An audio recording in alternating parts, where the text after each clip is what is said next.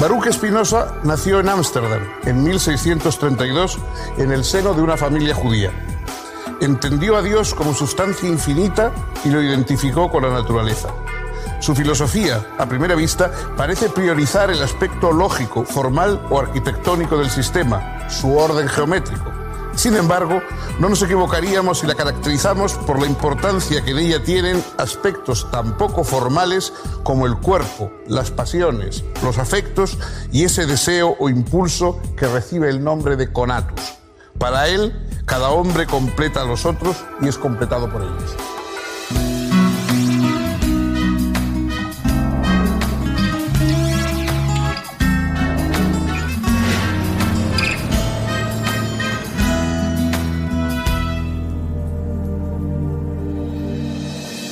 ¿Cómo están amigos? Bienvenidos. Hoy vamos a hablar de un filósofo que a la vez fue hombre de espíritu.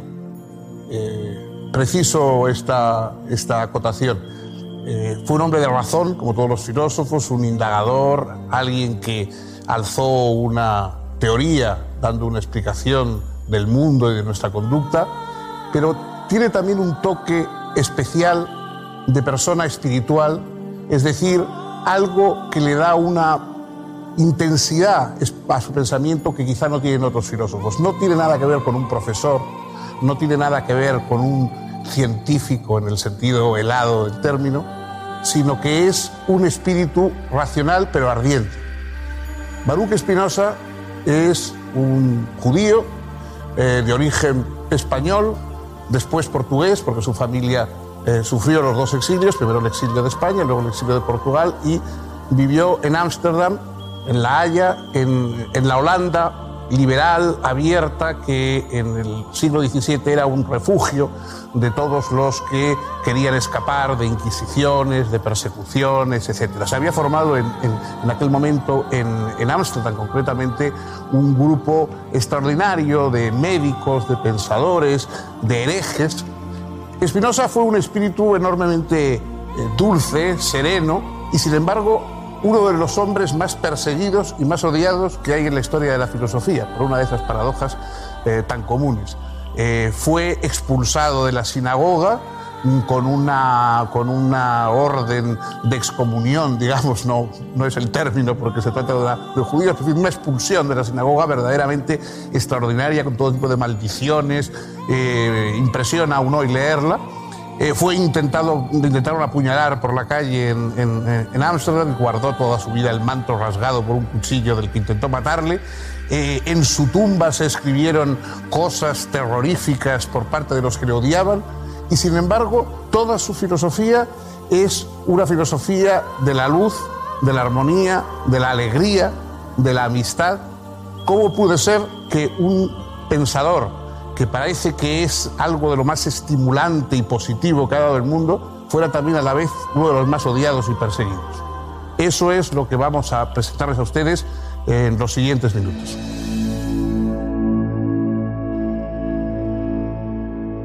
Baruch Espinosa perteneció a una familia bien posicionada y respetada en la comunidad judía holandesa. Su padre era un rico comerciante y le proporcionó una esmerada educación, pensando en él como un futuro rabino. El joven Baruch pronto dominó, además del hebreo y el holandés, los idiomas español, portugués, griego, latín, francés e italiano. Además de familiarizarse con la Torá y el Talmud, su curiosidad lo llevó a interesarse por la Kabbalah, las matemáticas y la filosofía. Conoció y apreció el pensamiento de Descartes. Su despierta inteligencia lo llevó pronto a cuestionar abiertamente la interpretación ortodoxa de los textos sagrados.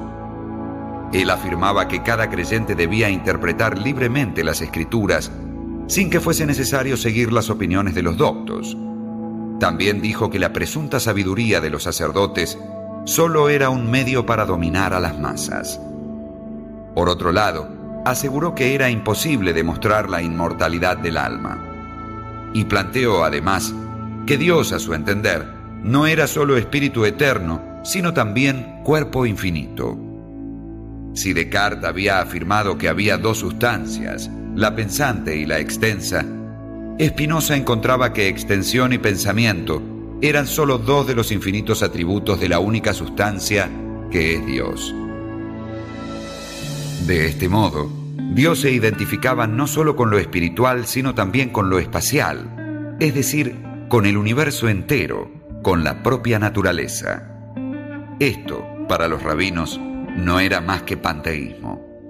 La consecuencia de todo esto fue que en 1656, cuando apenas tenía 24 años, Baruch Espinosa fue solemnemente excomulgado. Se le aplicó el jerem, que es una maldición eterna, que prohibía a cualquier miembro de la comunidad judía relacionarse con él, leer sus libros, dirigirle la palabra, acercarse físicamente a su persona o estar bajo el mismo techo. La hostilidad hacia él no cesó con la excomunión y hasta se llegó a atentar contra su vida. Como consecuencia de ese intento de asesinato, Espinosa abandonó Ámsterdam en 1660 y fue a residir a un pueblito cerca de Leiden y tres años más tarde a los alrededores de La Haya. Allí trató de llevar una vida discreta, reservada y dedicada al estudio y la escritura. El único incidente en el que transgredió su aislamiento fue la publicación en 1663 de su texto Principios de la Filosofía de Descartes, que le valió rápido reconocimiento entre los intelectuales de toda Europa.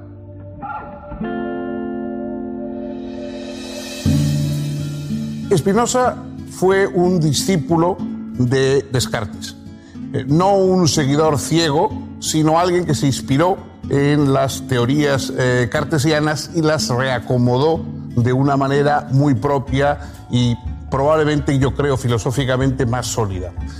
Eh, su obra principal se llama Ética More Geométrico Demostrata, es decir, una ética demostrada de manera geométrica.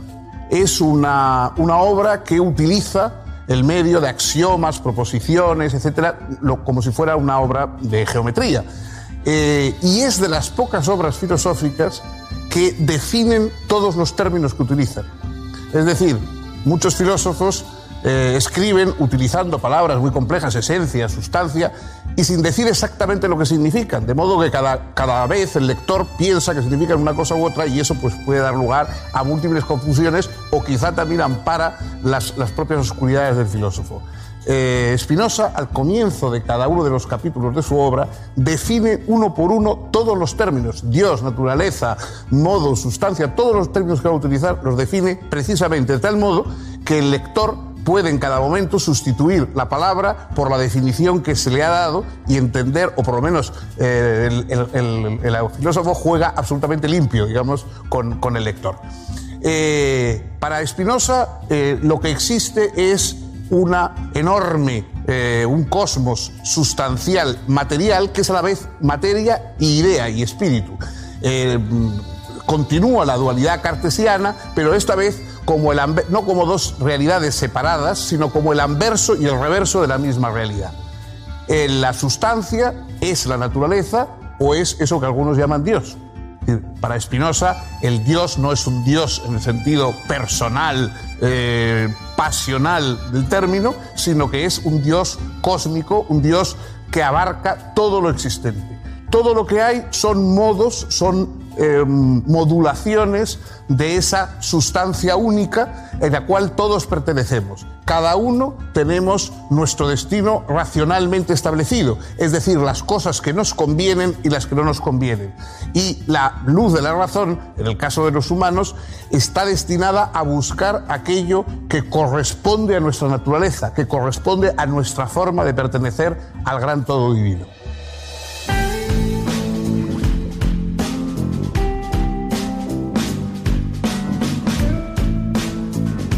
Hay, para Spinoza, una única sustancia que en sí comprende la totalidad de lo real y que puede llamarse indistintamente Dios o naturaleza. Toda cosa finita es una manifestación de tal sustancia infinita. Si no fuese así, la sustancia no sería infinita, porque tendría lo finito como lo otro de sí y por lo tanto como su límite. Lo finito no puede estar, por lo tanto, fuera de lo infinito. Dicho de otro modo, todo es Dios.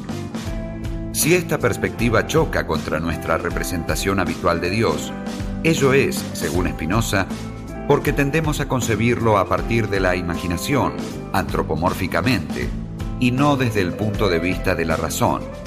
O sea, nada real puede haber fuera de Dios. No hay trascendencia en Dios. Es el universo y el universo es la totalidad de los cuerpos y sus interacciones.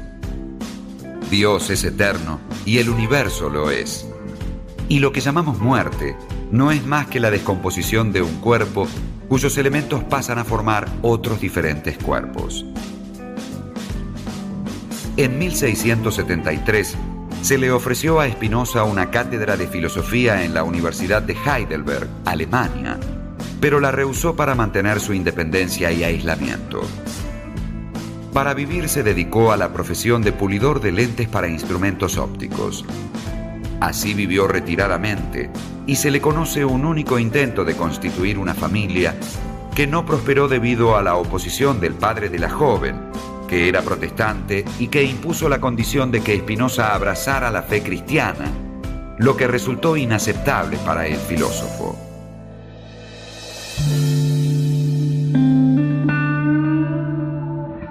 Solo dos obras fueron publicadas durante su vida. Los Principios de la Filosofía de Descartes, aparecido en 1663, y el Tratado Teológico Político, aparecido anónimamente en 1670. Poco después de su muerte, irían apareciendo, por acción de algunos discípulos y simpatizantes, sus otros escritos. El Tratado sobre la Corrección del Entendimiento, el Tratado Político, el breve tratado sobre Dios, el hombre y su felicidad, y su obra más importante, la ética demostrada según el orden geométrico.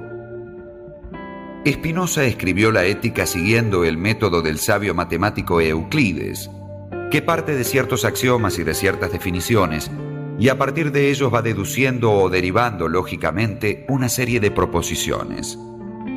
De tal manera, Spinoza pretende fundar una ética racionalista y objetiva, es decir, una ética que es deducida justamente como se deducen las propiedades de un triángulo. La perspectiva de Spinoza apunta a alcanzar la forma de conocimiento más perfecta, por la cual toda la realidad y cada cosa singular pueden verse como un modo finito de la sustancia infinita. En tal perspectiva, todas las cosas aparecen relacionadas entre sí, surgiendo del ser divino, necesariamente, constantemente. Así, yo mismo me comprendo como una manifestación de esa causa inmanente que es Dios. Y cuando me amo a mí mismo, o cuando amo a Dios, que es esa fuente de la cual vengo a la existencia particular, debo darme cuenta de que ese amor es Dios amándose a sí mismo. Accedo así, como expresa Spinoza, al punto de vista de la eternidad. La sustancia misma llega a comprenderse. No existe el mal. Son las relaciones entre las cosas y entre los hombres las que establecen lo bueno y lo malo. No existe el bien y el mal, sino lo bueno y lo malo. Lo bueno es aquello que me afecta y me produce alegría, lo bueno es lo que genera encuentros y composiciones. Lo malo es lo que genera desencuentros y descomposiciones en las afecciones entre los seres, y esas cosas son las pasiones tristes. Los tres afectos básicos que componen la entera estructura afectiva de los hombres son el deseo, la alegría y la tristeza. En cuanto a las ideas de un bien y un mal absolutos, han sido instituidas en la historia de los pueblos solo para fomentar la superstición y facilitar a los diferentes poderes políticos el ejercicio de la dominación. Por eso, en toda su obra, Spinoza critica fuertemente a aquellos filósofos y teólogos que tratan a las pasiones humanas como si fueran pecados o vicios de una recta razón. Las pasiones son constitutivas de la naturaleza humana son plenamente naturales y solo a partir del reconocimiento de ellas se puede acceder efectivamente al conocimiento verdaderamente racional.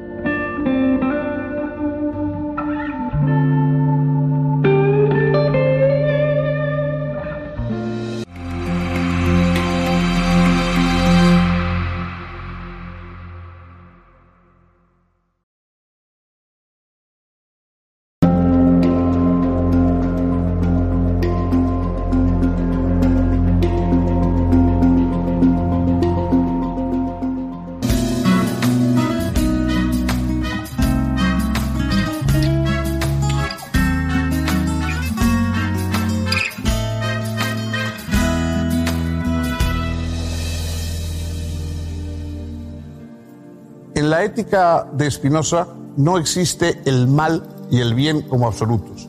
Existe lo malo y lo bueno para cada uno de los seres que viven en el universo. En el caso de los humanos, lo que para nosotros es lo bueno es la alegría y lo que es lo malo es la tristeza. Lo bueno es el amor y lo malo el odio. Es decir, lo bueno es aquello que aumenta nuestra potencia, porque Spinoza piensa que los seres humanos estamos en el mundo para actuar de acuerdo con nuestra naturaleza y la alegría es sentir que podemos actuar mejor y el amor es aquello que nos da ganas de actuar unido a algún objeto exterior y en cambio la tristeza es lo que nos resta capacidad de acción y el odio es lo que nos mutila en nuestra posibilidad de actuar respecto a los otros. Para él nada hay más útil para un ser humano que otro ser humano. Estamos destinados a los demás por naturaleza y por lo tanto buscar la coherencia, la armonía con los otros es la primera tarea de un ser racional. Eh, por supuesto, mm, la virtud es el desarrollo de ideas adecuadas sobre las cosas del mundo. Spinoza piensa que quienes son malos, viciosos, brutales, lo son porque no entienden el mundo en que viven, porque se dejan arrastrar por ideas erróneas, por alucinaciones. Quien tiene una mente apropiada, una mente clara, que responda a esas exigencias de Descartes, de las ideas claras, etcétera, quien tiene una mente clara de lo que le corresponde y de lo que necesita para vivir mejor, será mm, amistoso, vivirá alegre, buscará eh, la, coherencia con todos los demás. Para él no hay nada mm, que pensar en el sentido lúgubre o siniestro del término en un momento famoso de la ética, al final dice, el hombre libre en nada piensa menos que en la muerte, y toda su sabiduría es sabiduría de la vida. Eh, es decir, la muerte para el ser humano no es nada, es un mal encuentro. Nosotros estamos constantemente haciendo encuentros, eh, tropezando, digamos, con cosas, con microbios, con comidas, con personas, con montañas, con lo que sea. Unas nos vienen bien, nos refuerzan, nos dan más salud, digamos, en todos los sentidos, y otras pues no son negativas y antes o después haremos un mal encuentro del cual no podremos recuperarnos. Pero en eso no hay nada que pensar. Nuestro pensamiento tiene que ser el pensamiento de la vida, de lo que queremos hacer, de cómo conseguir y conservar la alegría. Y en último término está el, lo que él llama el amor intelectual de Dios, es decir, la aceptación de la naturaleza tal como es en el cosmos y en nosotros. Es un amor, por supuesto, a Dios que no espera ni premios ni correspondencias, el, eh, Borges, que dedicó dos hermosos sonetos a, a Spinoza, termina uno de ellos diciendo, el más puro amor le fue otorgado, el amor que no espera ser amado.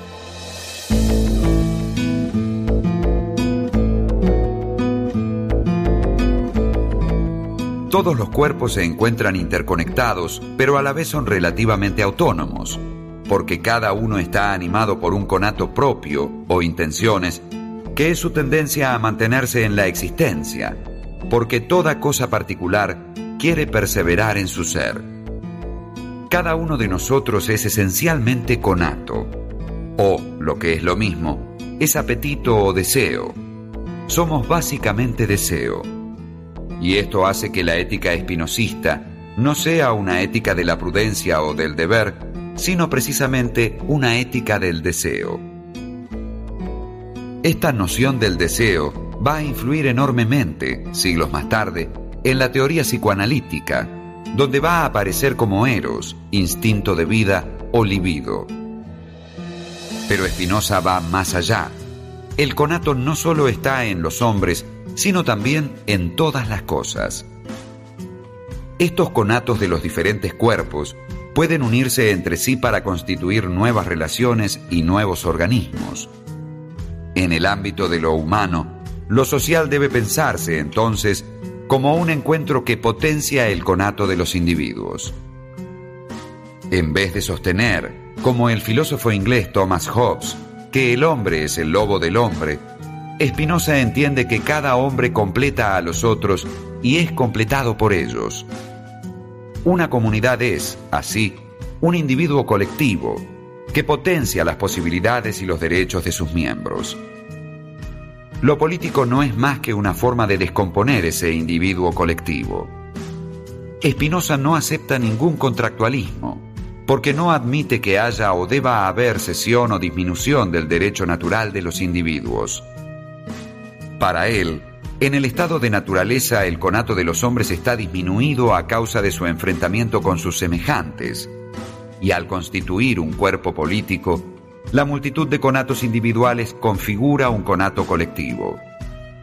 Así, al adquirir el derecho civil, el derecho natural puede potenciarse enormemente, lo cual es posible solo a partir del reconocimiento de que lo más útil para un hombre es otro hombre. Así aumentamos nuestras posibilidades de cumplir nuestro deseo de existir, de pensar, de actuar. Cada hombre es un cuerpo, pero se une con otros para configurar un cuerpo mayor, un cuerpo social. Por otro lado, todos los cuerpos, no solo los humanos, interactúan y se unen entre sí, hasta alcanzar un cuerpo que es la totalidad de los cuerpos y al que denominamos el universo, y que ciertamente no es otra cosa que Dios.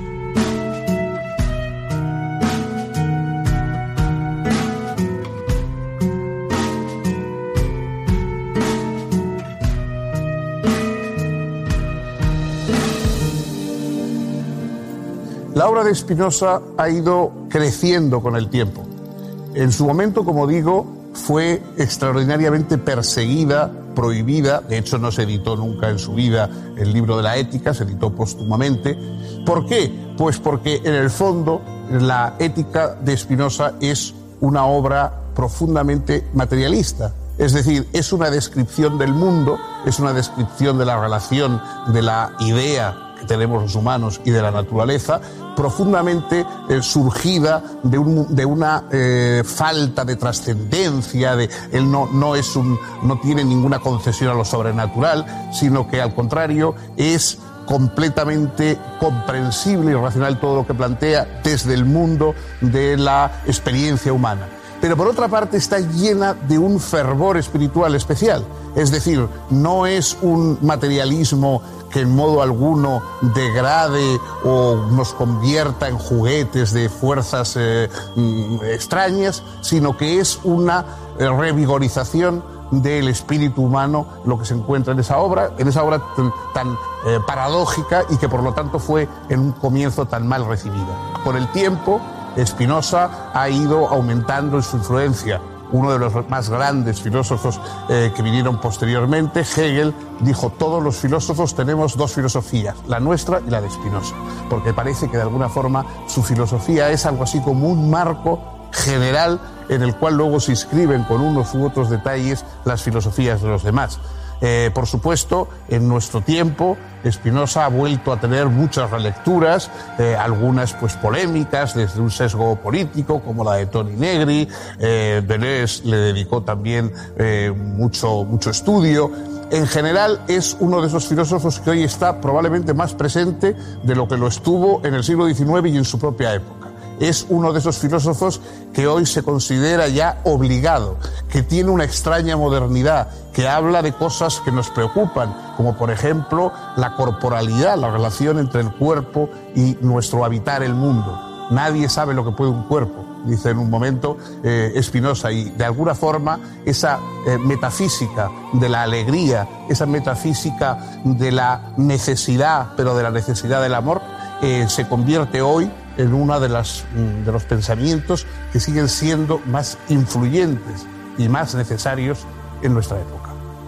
Y bien, hasta aquí hemos llegado hoy con este eh, filósofo singular. El próximo día, si ustedes tienen la gentileza de acompañarnos, vamos a revisar otro pensador y vamos a ver otra perspectiva del orbe filosófico.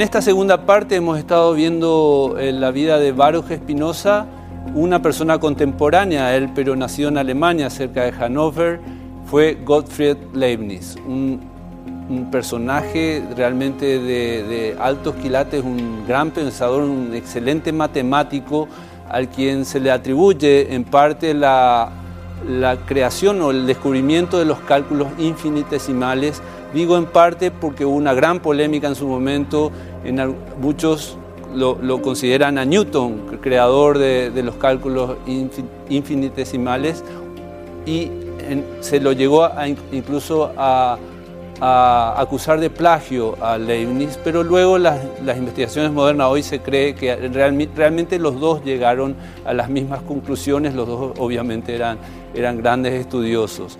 Y bueno, Leibniz además era, era un hombre universal, como eran los grandes sabios de la época, era un hombre que era ingeniero, era arquitecto, era científico y de la mano de don Fernando Sabater vamos a ver más de la vida y la obra de este alemán universal.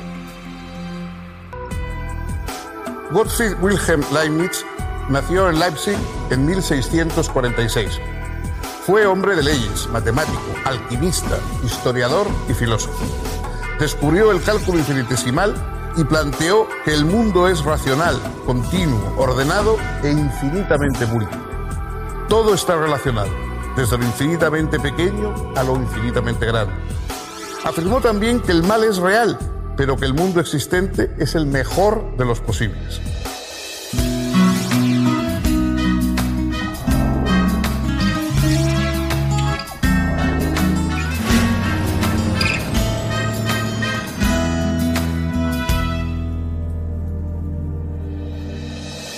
Bienvenidos, ¿cómo están? Hoy vamos a hablar de un filósofo que fue también un hombre de mundo. Eh, sirvió a príncipes, fue confidente y amigo de princesas. Eh, Leibniz fue una figura importante en su época y un poco quizá me tomen todo. Eh, fue una de las primeras figuras que en Europa tuvo conciencia de una unión europea, de una unión de los estados y de una unión de las religiones. Él pensó que los cristianos estaban enfrentados unos con otros por malentendidos de lenguaje. Uno de sus primeros proyectos fue lograr un lenguaje diferente de los lenguajes naturales, un lenguaje preciso, un lenguaje eh, que pudiera ser utilizado por todos, un lenguaje universal, de tal modo que no hubiera los malentendidos que suele haber entre los seres humanos y que enfrenta a cristianos con cristianos, a europeos con europeos, etc. Sus proyectos fueron extraordinariamente varios, viajó mucho, escribió de matemáticas, escribió de metafísica, eh, pero realmente la obra que publicó durante su vida fue muy escasa. Eh, publicó unos pequeños libros, a diferencia de los grandes tratados filosóficos que suelen ser más o menos monumentales, eh, Leibniz solo publicaba cuadernillos, publicaba unos, eh, unos estudios muy breves. De modo que nos, siempre nos ha quedado eh, la duda respecto a qué pensaba de las cosas, porque muchas de las opiniones de Leibniz nos llegan de una manera indirecta o por su correspondencia, que tuvo una correspondencia muy amplia con, sobre todo con damas de la alta nobleza y con eh, personajes importantes de la política de su tiempo. Eh, él tuvo dos, de alguna manera, dos enfrentamientos polémicos con dos figuras eh, muy importantes de la época. Por una parte, eh, el cálculo infinitesimal, que fue uno de sus grandes hallazgos teóricos, eh, le enfrentó con los partidarios de Newton porque decían que Newton lo había descubierto antes que él. Probablemente en realidad lo descubrieron ambos, cada uno por su lado, pero eso produjo un enfrentamiento bastante ácido. Y otro con John Locke, Locke decía que en nuestro espíritu, no en nuestro entendimiento, no hay nada hasta que los sentidos nos dan los datos a partir de los cuales comenzamos a pensar. Eh, Leibniz le corrigió diciendo que efectivamente en el entendimiento no hay nada antes de que los sentidos aporten sus datos, pero está el entendimiento mismo. El entendimiento mismo ya es una realidad antes de que los sentidos aporten sus datos. Frente a Newton, frente a Locke y a través de Europa, en búsqueda, por una parte, de la armonía y de la reconciliación entre los pueblos y, por otra parte, buscando también una justificación a los aparentes males eh, producidos bajo la magnanimidad y la benevolencia divina, ahí vivió eh, la vida de, pasó la vida de Leibniz. Y eso es lo que vamos a presentarles a ustedes si son tan gentiles que nos acompañan en este programa.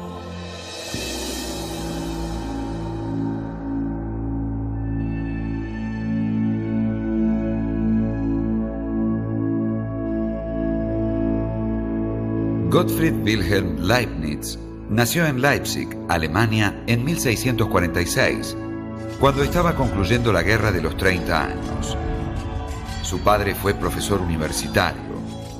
El joven Leibniz cursó sus estudios elementales en la Nikolai-Schule y desde muy temprano llamó la atención por su despierta inteligencia y su increíble capacidad de aprendizaje. Ya a los 13 años, por ejemplo, compuso un extenso poema en hexámetros latinos. En 1661 ingresó en la Universidad de Leipzig. Estudió filosofía, matemáticas y jurisprudencia. Completó sus estudios de Derecho en la Universidad de Altdorf, obteniendo el grado de doctor en leyes en 1666. Mientras tanto, también se interesó por la alquimia, los autores clásicos y los estudios de la ciencia de su época. En 1667 entró al servicio del barón von Boineburg, quien lo introdujo en la corte. En los años siguientes, viajó en diversas misiones diplomáticas por Holanda, Inglaterra y Francia. En 1676 fue nombrado bibliotecario y consejero de la corte.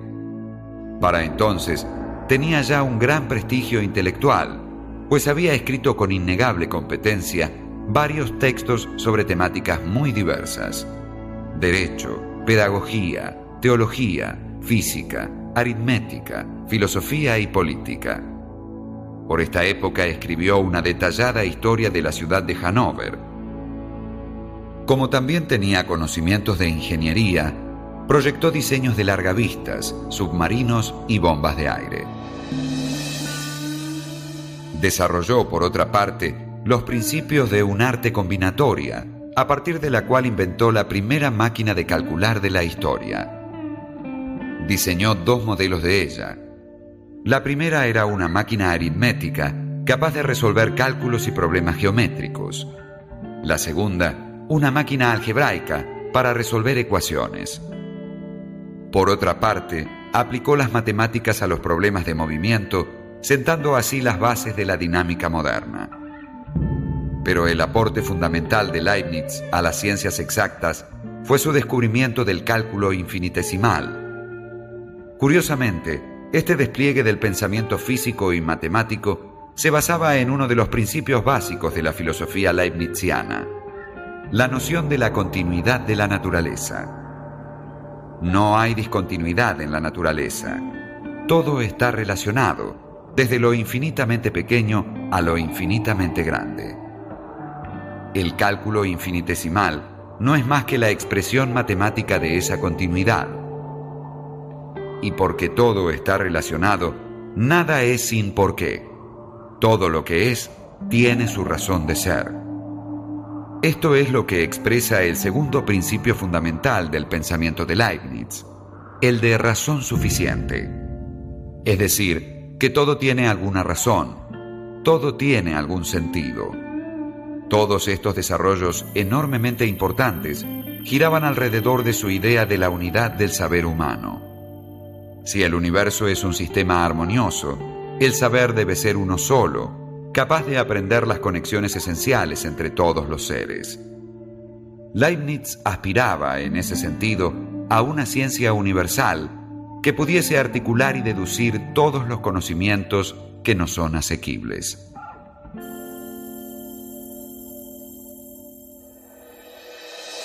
Uno de los ideales de Leibniz era llegar a una ciencia universal, a una especie de enciclopedia total de todos los conocimientos humanos.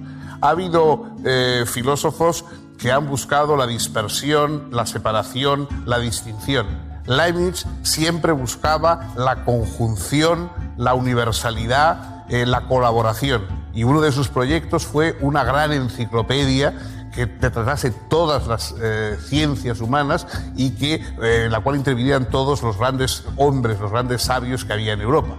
no llegó a llevarla a cabo por múltiples razones de orden práctico, entre ellas la propia brevedad de su vida, porque apenas vivió 50 años.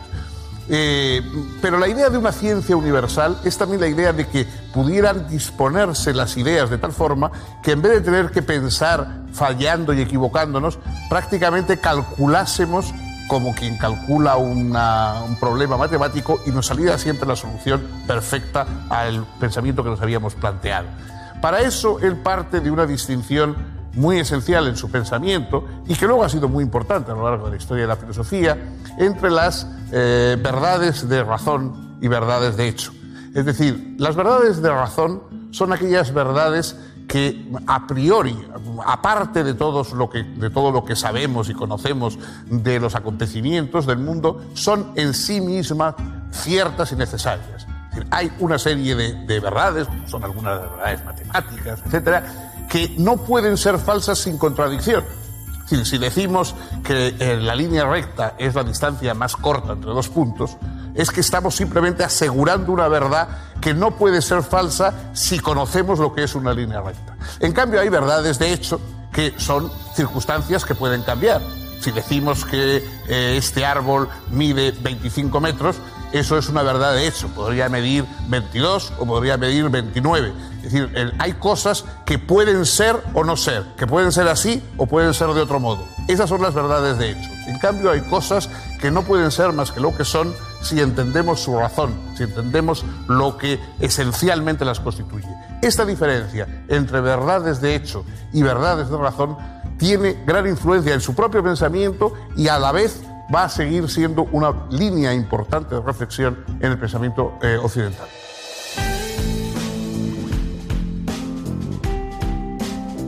De 1676 en adelante, la actividad de Leibniz fue asombrosa.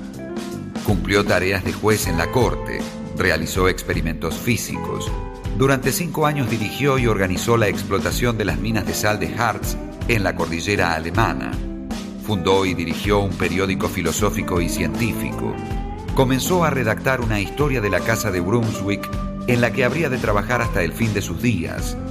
Hizo numerosos viajes por Italia y otros países. Cumplió misiones diplomáticas. Intentó reunir y conciliar a las diferentes iglesias cristianas. Defendió ante Luis XIV de Francia y ante Pedro el Grande de Rusia la idea de una alianza de estados cristianos para formar una especie de Europa unida. Convocó a los científicos a unir sus esfuerzos en la confección de una enciclopedia que reuniera todo el saber de su época Fundó la Academia de Ciencias de Berlín y escribió numerosos textos filosóficos, generalmente breves y de ocasión. A través de esos textos conocemos el pensamiento filosófico de Leibniz, profundamente racionalista y optimista. El universo se le presenta como un sistema infinitamente armonioso, en el que hay a la vez unidad y multiplicidad, así como coordinación y diferenciación de cada una de sus partes. Para él, todo lo que es tiene una razón suficiente para ser y para ser como es. Todo es comprensible y racional. El universo está lleno de sentido. Claro que esta visión optimista tiene que dar cuenta de aquello que parece no tener sentido, y ello es el enigma del mal. Si Dios es bueno, ¿por qué permite el mal? Leibniz enfrentó esta delicada cuestión en una de sus obras más famosas, La Teodicea.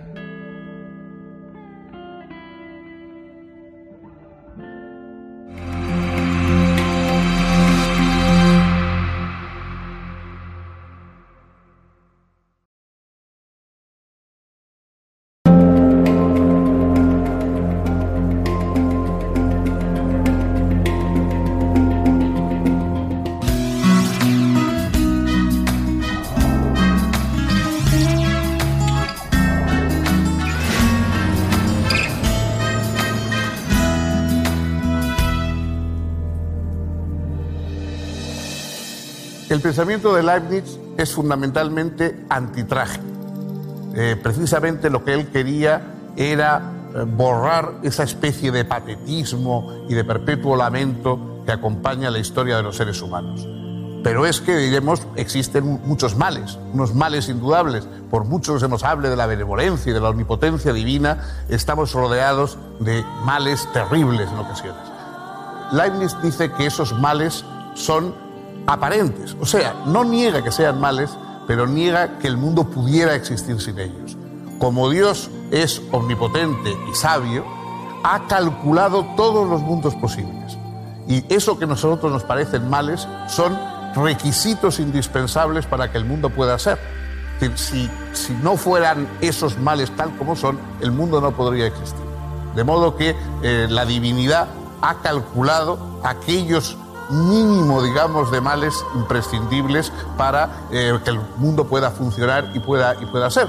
Y la propia diversidad de cosas peores unas que otras hace que el mundo sea más rico. Pensemos, por ejemplo, en una biblioteca pensemos una obra extraordinaria, digamos, la, la Ilíada. Bueno, mm, una biblioteca que tiene la Ilíada es una biblioteca enriquecida, naturalmente, por una obra importante. Pero pensemos una biblioteca de 10.000 volúmenes y los 10.000 volúmenes fuera en la Ilíada. Sería una biblioteca inferior a otra que tuviera la Ilíada y otros 9.999 volúmenes que fueran de obras inferiores a la Ilíada, pero distintas. Es decir, lo que nos parece una deficiencia, no todas las obras son tan buenas como la Ilíada, en realidad es un enriquecimiento, porque así hay una diversidad que de otro modo no existiría. Bueno, este tipo de justificaciones, este tipo de explicaciones es el que da eh, Leibniz para justificar su defensa, su, apología de Dios. Es decir, Dios, este, hay una palabra específica, la teodicea, es la justificación, la defensa de la obra divina como preferible a que hubieran desaparecido lo que nosotros consideramos males. A eso se le llama un optimismo metafísico cosmológico. Claro, algún irónico puede decir que no solamente Leibniz no es optimista, sino que es el más pesimista de todos, porque francamente decir que este es el mejor de los mundos posibles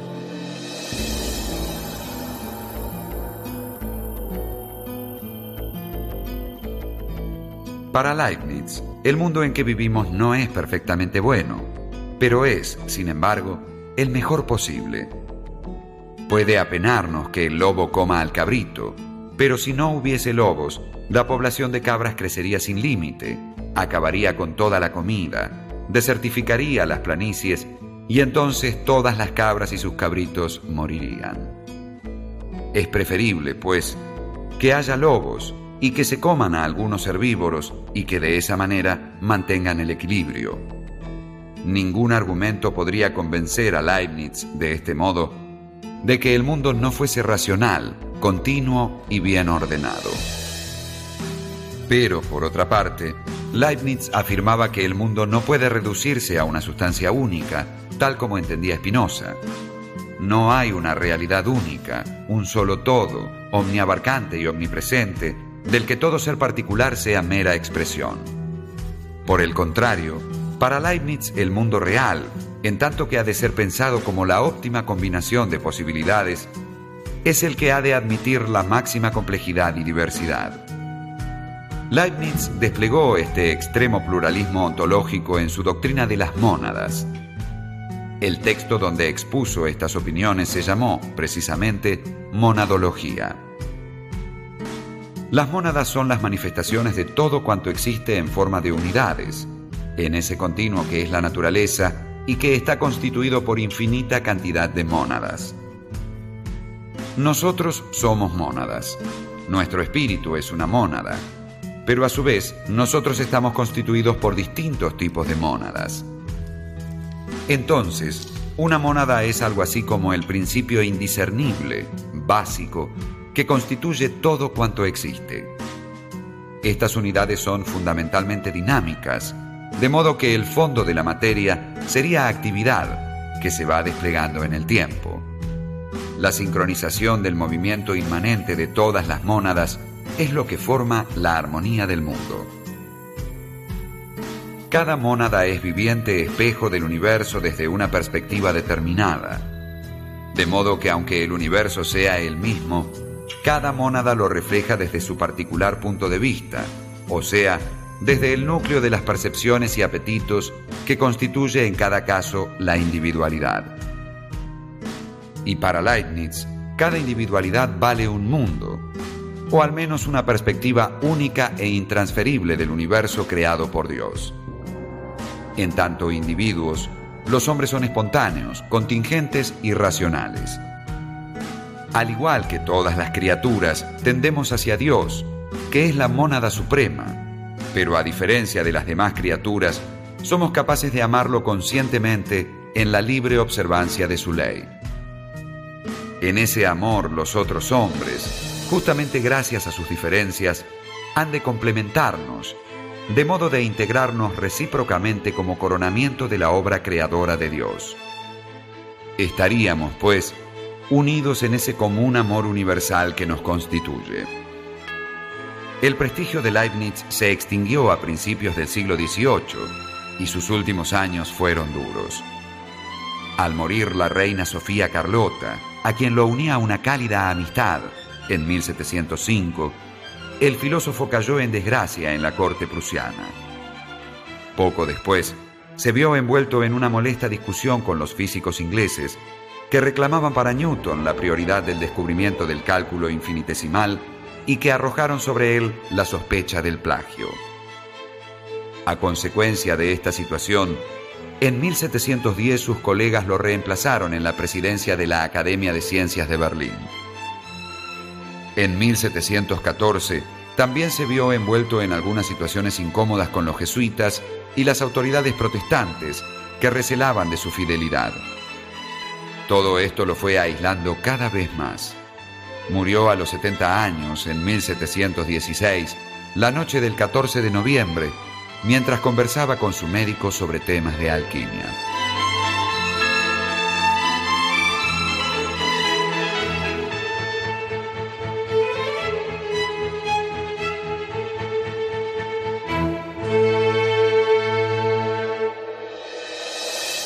Muy influyente en su época y en la inmediatamente posterior, Hoy probablemente Leibniz es más estudiado que reconocido por el gran público. No es uno de esos filósofos cuya obra es frecuentada por el público normal, por el público de ego, aunque naturalmente sigue figurando en un lugar muy destacado en los entre los estudiosos de la filosofía.